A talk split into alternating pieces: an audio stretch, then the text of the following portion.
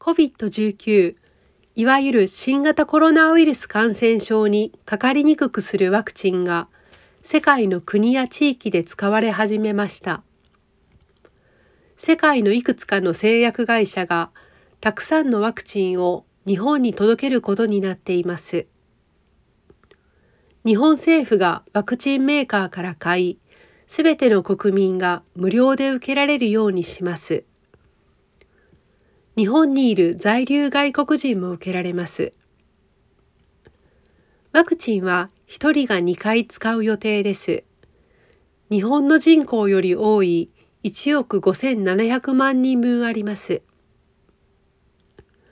ワクチンの接種は2月の終わり頃から始まる予定です。ワクチンは一度に日本に届くのではなく、少しずつ届きます。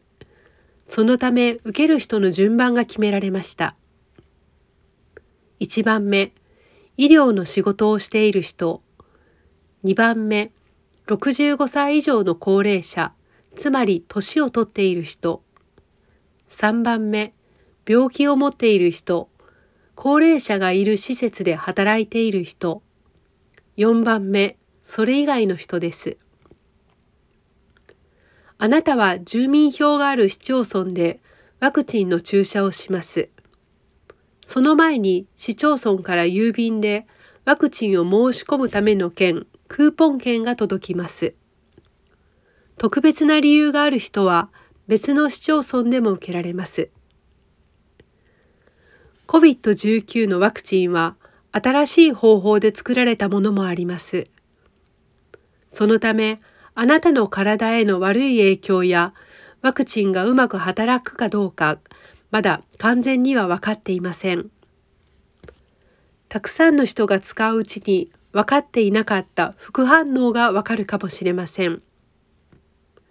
体への悪い影響のことを副反応と言います。